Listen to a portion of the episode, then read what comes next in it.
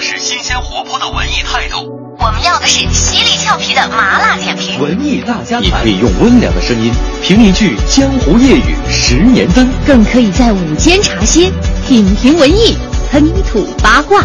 中午十二点，文艺大家谈，与特立独行的文艺视角不期而遇。不期而遇。各位好，中午的十二点零三分四十九秒，欢迎大家来到今天的文艺大家谈，我是董月。今天是二零一五年的六月三号，九十一年前的今天不简单。有故事的他们，创造了历史的今天，曾经过往，当下此时也能隔空对话。今天其实不简单。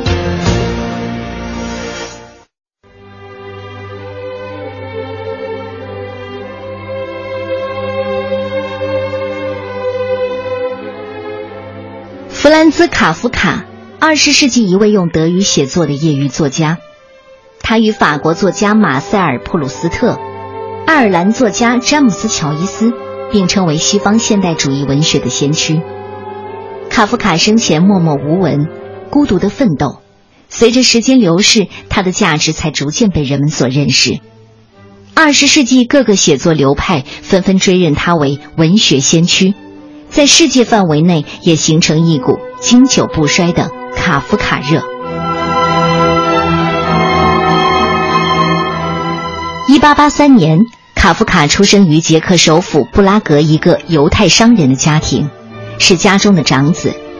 父亲艰苦创业成功，形成粗暴刚烈的性格，从小对卡夫卡实行暴君式的家庭管教。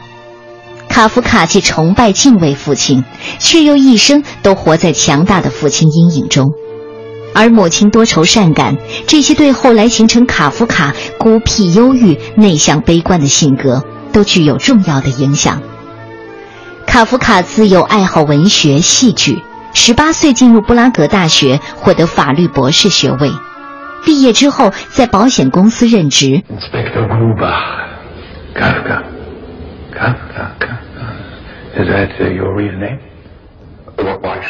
卡夫卡的《变形记》是卡式艺术上的最高成就，也被认为是二十世纪最伟大的小说之一。推销员一觉醒来，发现自己变成甲虫，尽管他还有人的情感和心理，但虫的外形使他逐渐成为异类。变形后被世界遗弃，让他的心境极度的悲凉。三次努力试图和亲人以及外界交流失败后，等待他的只有死亡。这部小说被以各种形式广为流传，而推销员的变形也折射了西方人当时真实的生存状态。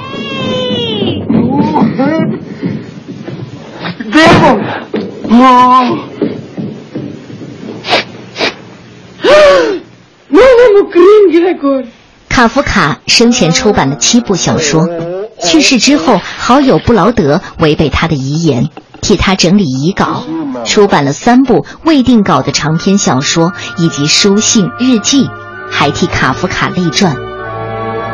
三次订婚，又三次退婚，卡夫卡终身未娶。九十一年前的今天，因肺病恶化，卡夫卡在维也纳的疗养院中辞世，终年四十一岁。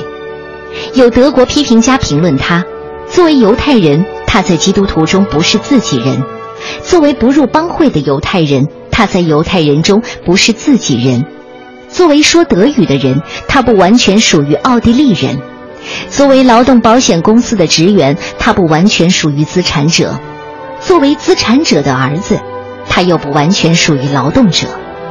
这似乎概括了卡夫卡没有社会地位、没有人生归宿。没有生存空间的生活环境，同时也是对卡夫卡内向、孤独、忧郁和不幸人生的总结。但是，当我们过分强调卡夫卡作品阴暗的一面，就会忽视他明朗风趣的地方。米兰昆德拉在《被背叛的遗嘱》当中试图纠正这一点。而根据布劳德的回忆，卡夫卡喜欢在朋友面前朗读自己的作品，读到得意的段落时，还会忍俊不禁，自己大笑起来。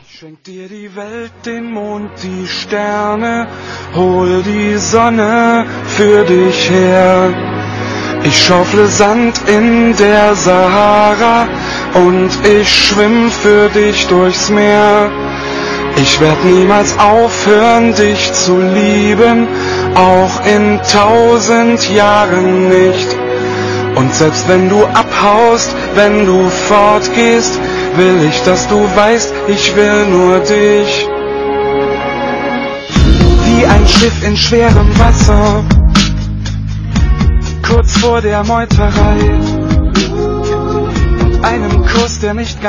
我记得当年在书店里买《变形记》的时候，对卡夫卡并不了解，只是功利的看到封面上写着“世界十大文豪”这几个字。当然，那时候我读卡夫卡真的还是太年轻了，没有耐心，也不愿意去理解当时沉重的社会背景。直到有一天呢，我拿起《变形记》改编的儿童绘本，给小朋友念，六岁的女儿就跟我说：“如果妈妈变成昆虫，那我也要变成昆虫，或者是我把你装在小盒子里随身带着。”这就是孩子对世界的理解。如果是你变成昆虫的话，我会为你找一个伴儿。好吧，没有我们绕的那么多。卡夫卡到底适不适合孩子看，可能还有待考究。但是卡夫卡是一个悲伤的人，却是真的。他曾经把心脏比喻成一座有两间卧室的房子，说一间呢住着痛苦，另一间呢就住着欢乐。他说人不能笑得太响，否则你的笑声会吵醒隔壁房间的痛苦。这是来自弗兰兹·卡夫卡。上周五，如果你还记得的话，范冰冰和大黑牛。很高调的晒出他们的我们，高调示爱哈，真的吵醒了隔壁房间痛苦着的张馨予。今天的话题有一点八卦，电影教你怎样做一个合格的前任。我相信没有谁哈，呃，也许有，呃，那么幸运的可以从一而终。可能你也做过前任，或者。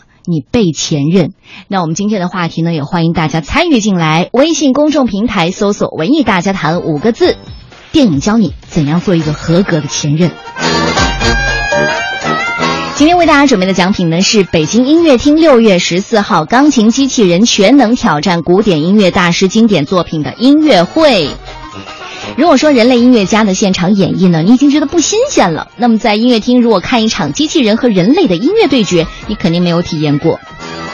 这个机器人钢琴家呢，名字叫特劳特·劳尼克，他是人类设计出来的机器人钢琴家，曾经在二零一二年夏天的时候，在柏林爱乐音乐厅参加了管弦乐团的演出，继而又在同一年的冬天里和西西里交响乐团一起演奏了莫扎特钢琴协奏曲。那六月十四号，特劳特·劳尼克也将来到北京，在北京音乐厅和人类钢琴家一起献上古典大师们的经典作品，并且呢，将在现场和人类音乐家在琴技上一较高低。在这里呢，也做一个提示哈，本周五之前安排的吉他美女科斯塔萨的吉他音乐会呢，因为主办方的原因，我们会把所有送出去的票。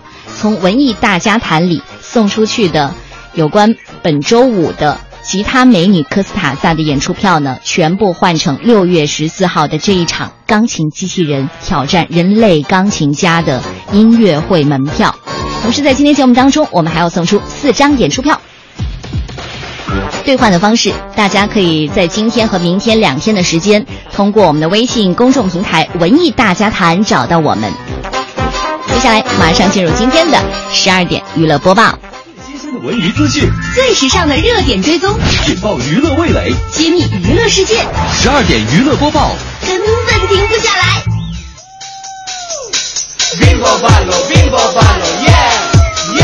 十二点娱乐播报，今天关注的头条呢，就是七月十号将要开播的《好声音四》。由浙江卫视和灿星制作联手打造的大型音乐励志评论类节目《中国好声音》，昨天在上海举办了新闻发布会，宣布第四季正式启动。四大导师周杰伦、那英、汪峰、庾澄庆首次同台登场，不同的音乐态度碰撞出激烈火花。中国好声音史上最年轻的导师周杰伦呢，也会给节目注入新鲜的元素，更年轻、更具有可能性的好声音们也将在节目当中粉墨登场。配合年轻化的导师阵容和学员，节目赛制呢也加入了新的玩法。比如说呢，增加了这个终极考核阶段，将加入史无前例的四大战队的混战。学员们将首次为师门荣誉而战。第四季的《中国好声音》将于二零一五年七月十号起，每周五晚二十一点十分在浙江卫视和观众见面。早在今年二月份的时候，第四季《中国好声音》节目组呢就公布了周杰伦将担任导师的消息，为华语乐团投下了重磅炸弹。之后呢，又连接公布了庾澄庆将重返红色转椅，那英还有汪峰继续连任的消息。三老带一新，这个阵容挺完美的。作为万众瞩目的导师新面孔，周杰伦的加盟也吸引了各路英雄的期待哈，也让四位导师在盲选阶段的竞争更加的激烈了。谁将成为新一季的冠军导师，也引发悬念。早着呢。虽然是第一次担任导师，但是周杰伦对抢学员志在必得，还特别准备了抢人大招。比如说，在一部由环球百老汇与杰威尔联合出品、美国百老汇顶尖音乐剧主创团队，包含本届托尼奖最佳音乐奖导演提名人的指导制作，还有目前呢正在剧本筹备阶段的音乐剧当中，已经为杰伦战队的学员预留了一个席位。音乐剧呢将参照《妈妈咪呀》点唱机音乐剧的制作模式，选取二十多首周杰伦最经典的歌曲作为音乐蓝本，由纽约的世界顶级音乐剧制作班底打造全球首部原创华语流行音乐剧，在全球范围内巡演。这新闻怎么是一带一啊？不过相信这个和周董合作。并且能将接受来自美国百老汇的专业唱跳演三方位培训的独家机会呢，也会成为他在抢人大战当中重要的筹码。但是你说到时候，如果学员是遵从内心跟着偶像走呢，还是从长远发展的角度通盘考虑呢？换你，你选谁？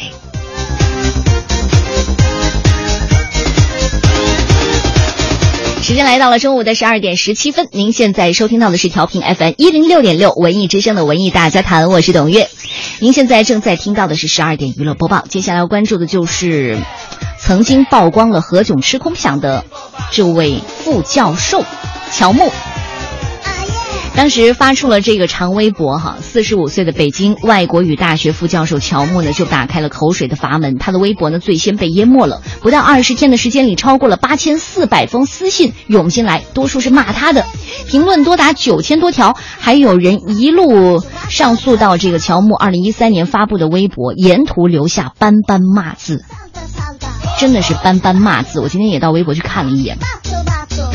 紧接着呢，乔木的微信就决堤了。曾经教过的学生把他的微信群里的言论截屏贴上了微博，师生都开始骂战起来。同时呢，他的手机号呢也被公布了，女儿照片呢也从朋友圈当中流出来，一波又一波的电话短信涌进来，老旧的三星手机周身发烫啊。当然，现在乔木的家人呢也面临着落水的危险。比如说，上小学的女儿呢就成了重点保护对象，每天在老师和家长间无缝交接。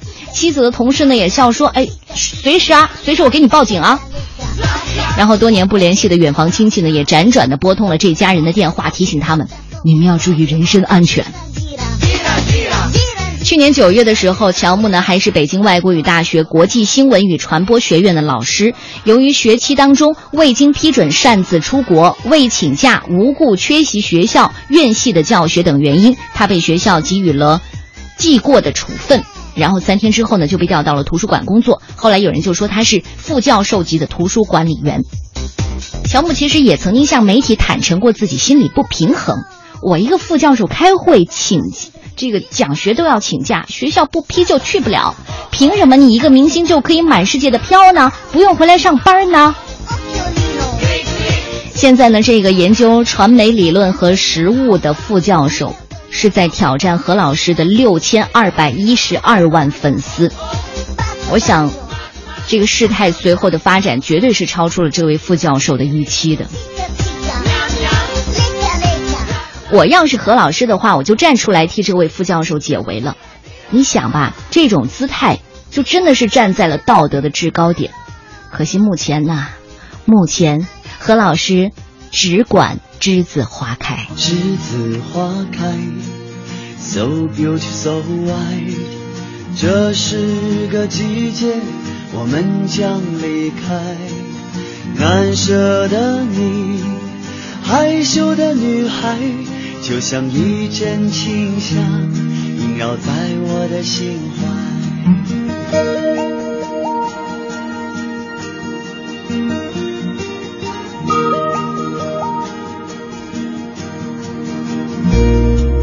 栀子花开，如此可爱。挥挥手告别，欢乐和无奈，光阴好像流水飞快，日日夜夜将我们的青春灌溉。栀子花开呀开，栀子花开呀开，像晶莹的浪花盛开在我的心海。栀子花开呀开。栀子花开呀开，是淡淡的青春，的爱。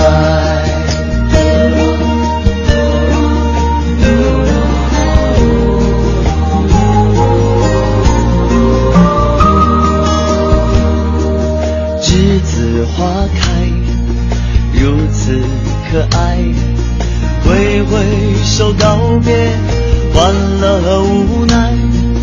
光阴好像流水飞快，日夜夜将我们的青春灌溉。栀子花开呀开，栀子花开呀开，晶莹的浪花盛开在我的心海。栀子花开呀开，栀子花开呀开，淡淡的青春，纯纯的爱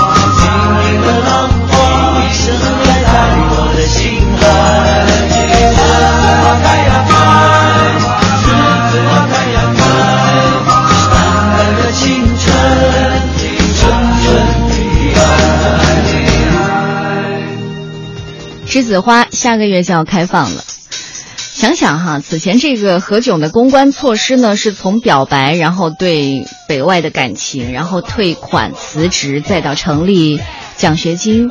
你看，其实这一系列好像都是有意识的避免直接承认过错。但是，但是现在我觉得，如果说这个公关可以继续进行下去的话，不妨。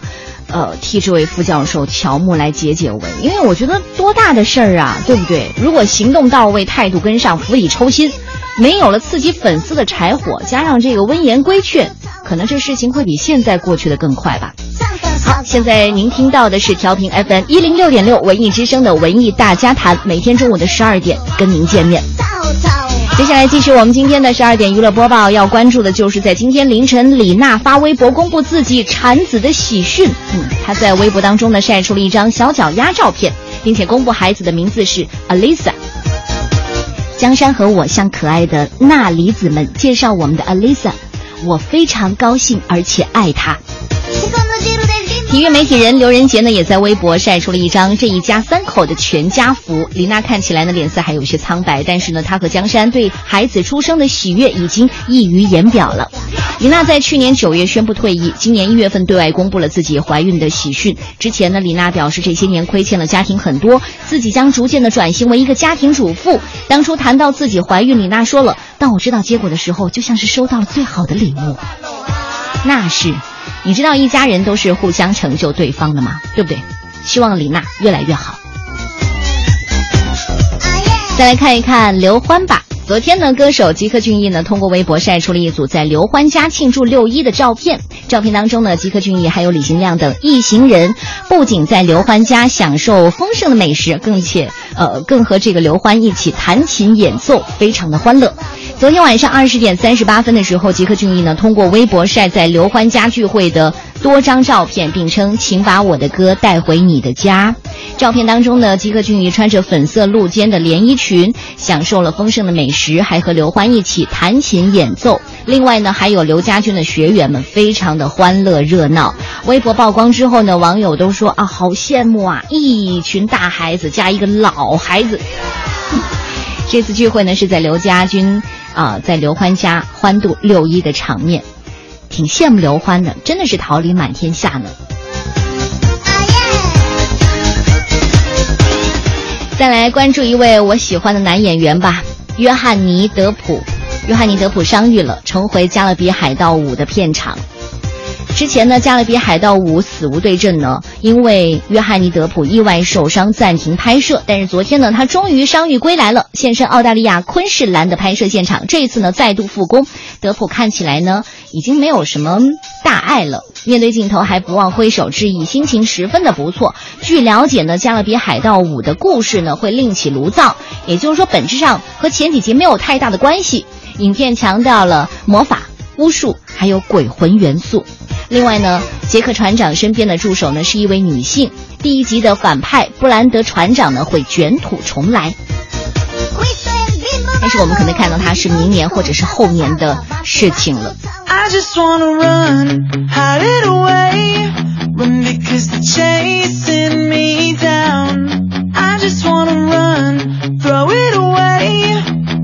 中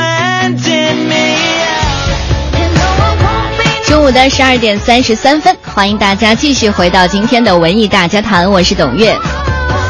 我们今天的话题你还记得吗？电影教你怎样做一个合格的前任。欢迎大家参与我们今天的话题互动，微信公众平台搜索“文艺大家谈”五个字。今天为大家准备的奖品呢是四张演出票，这是来自北京音乐厅六月十四号的钢琴机器人全能挑战古典音乐大师经典作品音乐会。我要是机器人的话，我就可以一口气念下去。如果说人类音乐家的现场演奏呢，你已经觉得不新鲜了，那么在音乐厅看一场机器人和人类的音乐对决，你肯定没有体验过。这个音乐人呢，很特别，他是人类设计出来的机器人钢琴家，然后他的名字叫特奥特劳尼克。曾经在二零一二年夏天的时候，在柏林爱乐音乐厅参加管弦乐团的演出，然后在同一年的冬天里，和西西里交响乐团一起演奏了莫扎特钢琴协奏曲。六月十四号的时候，他将来到北京，在北京音乐厅和人类钢琴家一起献上古典大师们的经典作品。其实我倒挺关心那个人类钢琴家是谁的，到现在为止还是一个秘密。在这里呢，也要提醒大家哈，我们曾经在节目当中送出的六月五号的吉他美女，呃，科斯塔萨的演出呢，呃，因为主办方的原因呢，会调整到六月十四号，我们会统一在这两天时间给大家把票换了。希望大家在这两天的时候，别忘了跟我们取得联系，联系的方式就是。微信公众平台“文艺大家谈”找到我们，开始今天的话题吧。我先让你听一首歌，挺有意思的。今天早上刚听到。或者沉默，或者不停的说，眼里只有自我，从来不管我是否难堪。你嘲讽的笑，又泛起的白眼，淹没我的尊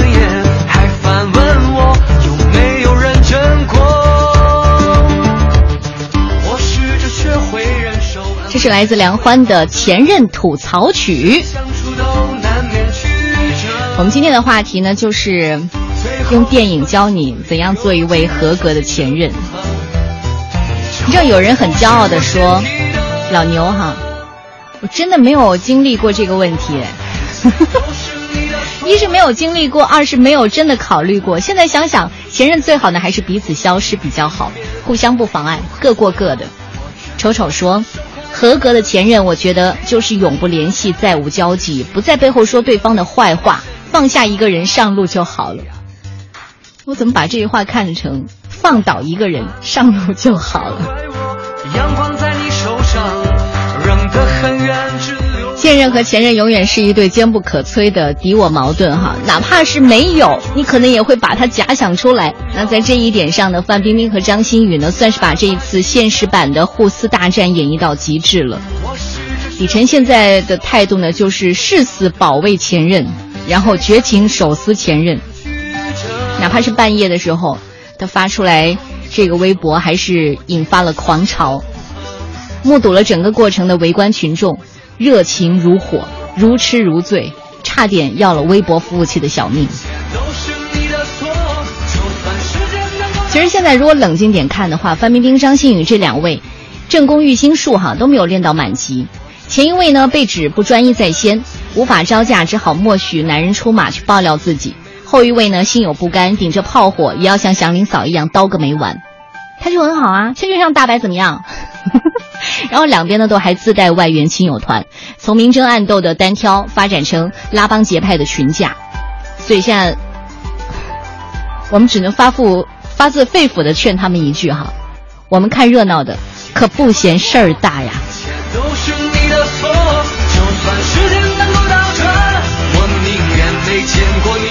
从目前的战局来看呢，张馨予呢无疑是败走麦城了。一句潦草的缘起缘灭，总无情俱往矣，怎么看都有点像古代尼姑大侠被人打趴在地后，气若游丝的说出这几句话。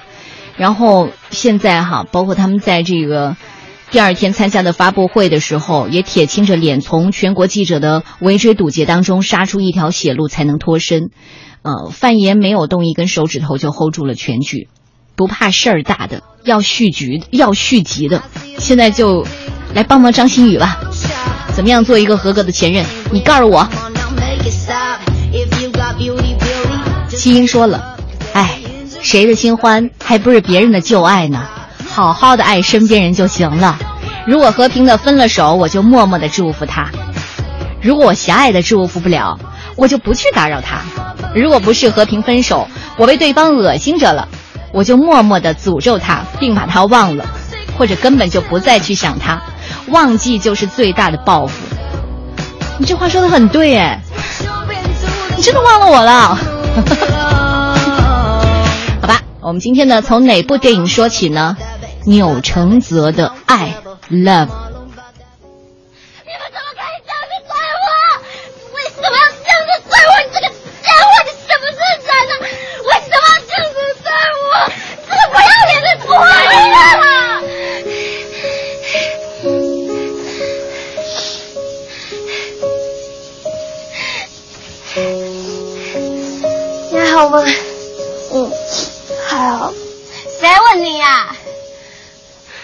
问肚子里那个。没事就好。屁事。阿凯会叫我来阻止你，应该就是因为。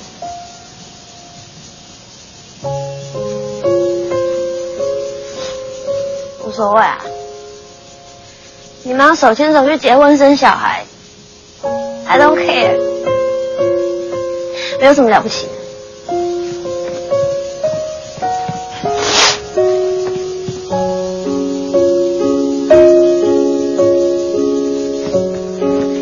你明明那时候就已经跟他分手了，而且你一天到晚在抱怨他、挑剔他，你根本就不会。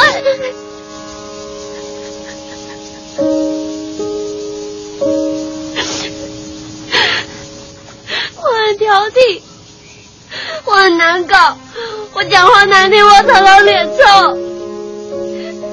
可是那就是我，我就是没有办法像你一样听话顺从又牺牲奉献。因为我没有那么伟大，我就不配爱人，我就不值得被爱吗？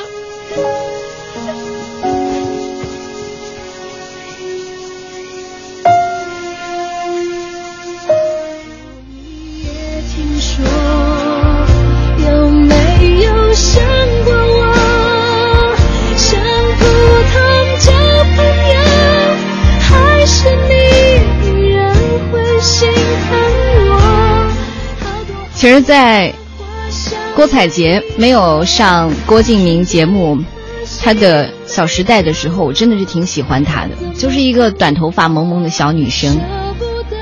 当时跟陈意涵上演扯头发、尖叫、张牙舞爪的厮打，然后就开始了这段被很多影迷认为全片最触动的台词，都是那种台湾版的。是我很挑剔，我很难搞，当他睁着一双泪汪汪的大眼睛，用台湾腔说出这番话的时候，他对面站着另一个短发萌萌的小女生，也睁着一双泪汪汪的大眼睛听着这番话，心都快被融化了。这段话的要领是什么？先服软示弱，把对方强行的捧成女王，对比突出自己的可怜无助，然后话锋一转，用连续两个反问来代表全人类，发出这样的呼喊。好吧，这就是以退为进，以守为攻。没有人想自居伟大，对方顿时百口莫辩。如果说张小姐可以学一学的话，应该说是我很多事我很难缠，我讲话不过脑，我经常臭脾气，可那就是我呀。我有没有办法像她一样聪明，又可以拴得住你？至于我没有那么伟大，我就不配爱人，就不值得被爱吗？我想，如果他以这样的姿态出现的话，不比他捂着胸口还要嘴上硬撑好一点吗？这样说来太八卦了。还有哪一部有关前任的？我觉得很奇葩的，一定要把这一段找出来。前任攻略。先生，您第十三桌。啊，办一场体面的婚礼越来越贵，好在婚庆公司越来越人性化了，每个桌子都有专门的注释。好让结婚双方敬酒打圈的时候明白人物关系。我很好奇，小杰把我归到哪一类关系上了？于是我翻开桌上的号牌，我发誓，这个婚礼终生难忘。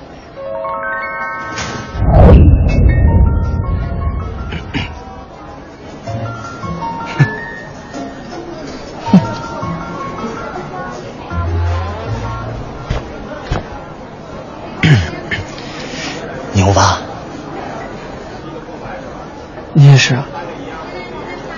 谁不是呢？这桌还挺特别的啊！太特别了，还有更特别的呢。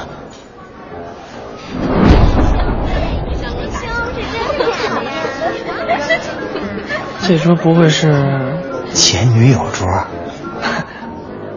这这新闻够高的啊！百花齐放，其乐融融。前任攻略，故事的源头呢本来就很荒诞，就是说一对男女结婚，非得把各自所有前任找来，还分别设置前男友桌和前女友桌两桌酒席，任由历届前任们热烈的回顾历史。果然，婚礼刚进行到一半的时候，前男友桌完成了论资排辈，前女友桌已经撕得头破血流了。韩庚演的男主角也不是什么好东西，居然跟自己前女友的丈夫的一位前女友眉来眼去的，然后呢，之后两人就像老夫老妻一样了，好吧，就各种 PK 开始了，就这就是前任攻略。但你说到底是这个编剧编的故事狗血呢，还是生活更狗血呢？谁也不知道。但是呢，这一招是挺狠的，屡试不爽啊。因为从时间上来说呢，前任对他的了解要比现任更早一点吧，有点倚老卖老的意思。如果张馨予够狠的话，他甚至可以来一句：“没想到你的口味还是老样子哈。”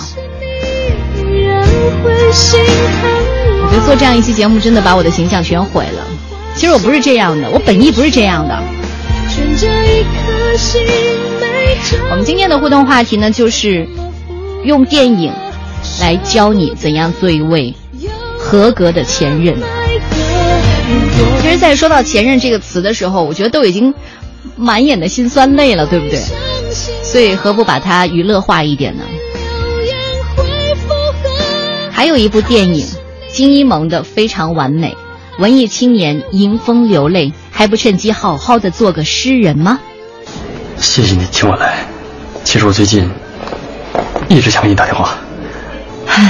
是吧？苏菲，有些事情我必须告诉你。这段日子来，我想跟你说，亲爱的，原来你在这儿啊！我有点累了，我想回家，你送我回去好不好？一会儿吧，给我点时间。这圈里的人都认识我。想走，腿又没瘸，自己不会走啊？告诉我，你到底怎么了？静静，我们分手吧。我们之间有太多不同，我配不上你。他让你这么说的，对不对？谁？那个贱女人。苏菲是个好女孩，我不希望你这样称呼她。好女孩，她只是太会演戏罢了。你知不知道她在背后都做了些什么？她一直想要怎么拆散我们。好女孩，我看你是昏了头了。哎，我裙子都被踩坏了，慢点儿。对不起，我真的配不上你。我真希望，上次摔断的不是他的腿，而是他的头。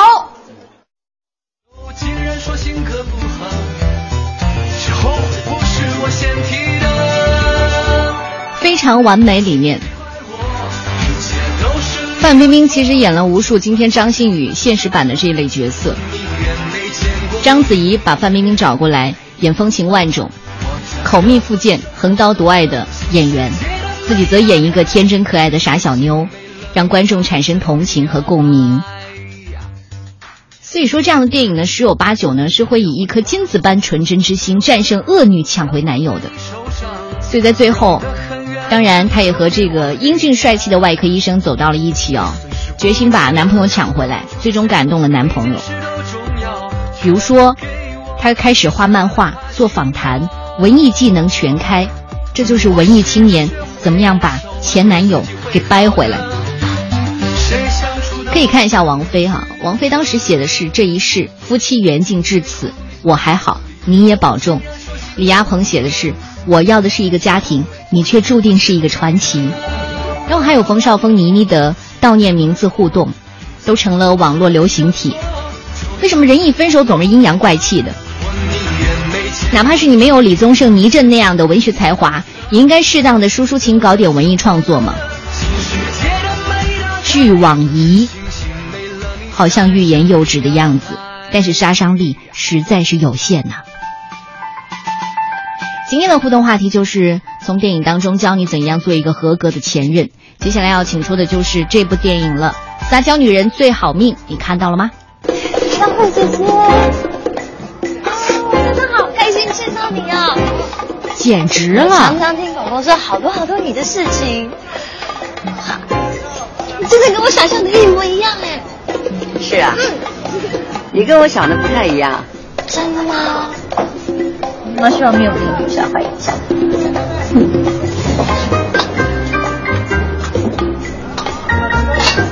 老板，哎，来了啊！不好意思啊，刚刚着急去接的，就忘了提前告诉你。哎，你还没到那个餐厅吗？东东告诉我啊，你们两个从大一就常常在这里吃东西，嗯所以我又想见你，那那又想要多了解他的从前，所以我就临时改过来了。哎，佳慧姐姐，那以前你们来的时候都住在哪里啊？我以前啊，哦，就你那儿啊，你讨厌讨厌嘛！怎么没有告诉人家？这个姐姐的位置不好嘛。佳慧姐姐，那我跟你换位置。好啊，嗯，要不然你们俩换一下。我怕你不挨着我坐不习惯，吃不好饭。不要。啊，菜来了。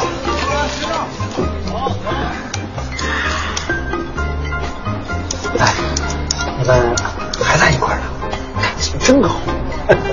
对，我们一直在一块儿工作。这个才是我的女朋友，老板。老板好。啊。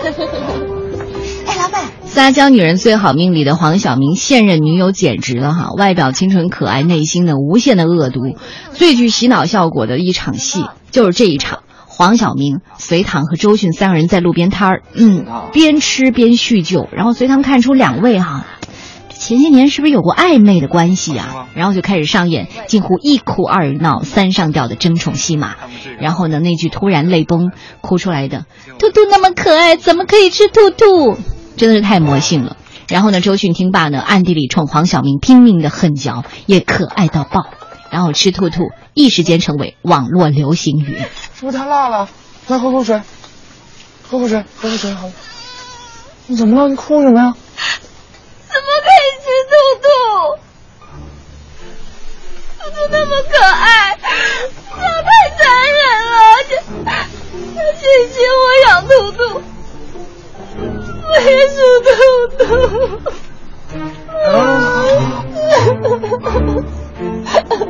哭了不哭了？哭了不哭了？你知道，在这个时候呢，周迅的战略就是不动声色，不主动出击，冷眼旁观这个小 bitch 的自生自灭。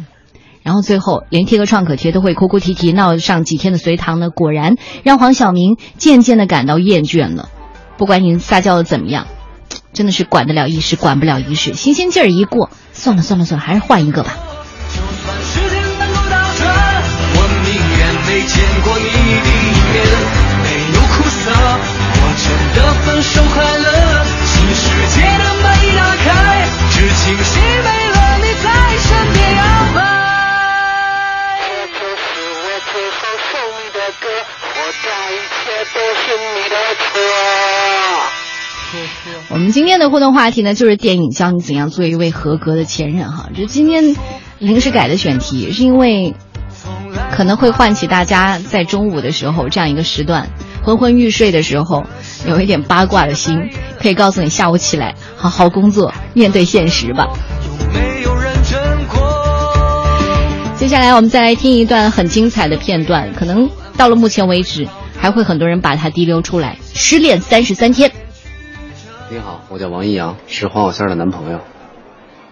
哈，路人，幸会，幸会。小仙生病了，生什么病了？声带受损，医生叮嘱他不能说话。严重吗？他这一病啊，想起了很多过去没有在意过的事情。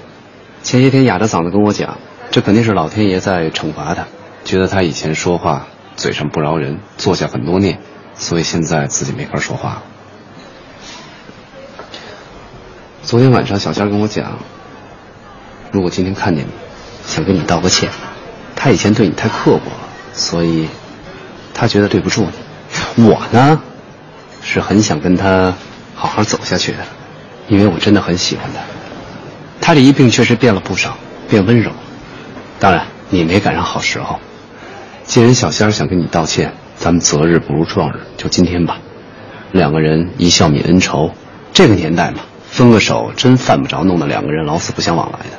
昨天晚上他还失眠，真怕见着你他尴尬。嗯，既然把事儿给说开了，我觉得也挺好。我呢，也一直害怕小仙会记恨我。既然你觉得这事儿过去了，我心里边也就踏实了。好事。这事儿真的过去了吗？如果是你看过《失恋三十三天》的话，你就知道剧情其实没有这么简单。但是呢，对于张小姐来说，不妨哈尽早的翻过这一页。既然人家都此生不再交集了，何必呢？对不对？赶紧，世界这么大，总有一个登对的人在等着你。好，把普英老师请出来，看看今天老普是怎么解字的。前任。怎么说也是翻篇了，就算万般割舍不下，也是落花流水，春去也。我们看汉字“前任”的“前”，那是一个行动的“行”，表示大路的十字路口；中间呢一个脚趾的“趾”，表示前行；下边一个逆水行舟的“舟”，表示行动。脚趾在行舟的前面，表示大路上行进的位置是前。这个汉字告诉我们。人生呢，就像行船，过去了就难以掉头，即使不舍，流水也会带着你飘然而去。前任和现任厮杀，犹如刻舟求剑，伤害了自己，却是两岸猿声啼不住了。人生不是也有破镜重圆的吗？没错，但那只是前行到另一个河流的重新相遇，双方都有所改变的结果。和现任较劲儿，却只能自取其辱。篆字啊，前去掉了十字路口的这个行，增加了一个刀，这是让你挥剑斩情丝啊。回到最古老的字形前，这个十字路口呢，告诉我们人生其实有很多条路，既然已经前行，那就勇敢的走下去。山重水复疑无路，柳暗花明又一村，你还不定又遇到什么更好的风景呢。今日汉字。钱，谢谢谢谢蒲英老师。山不转，水在转。前任姑娘，您说这是何苦呢？这就是本期的文艺大家谈，明天我们再会。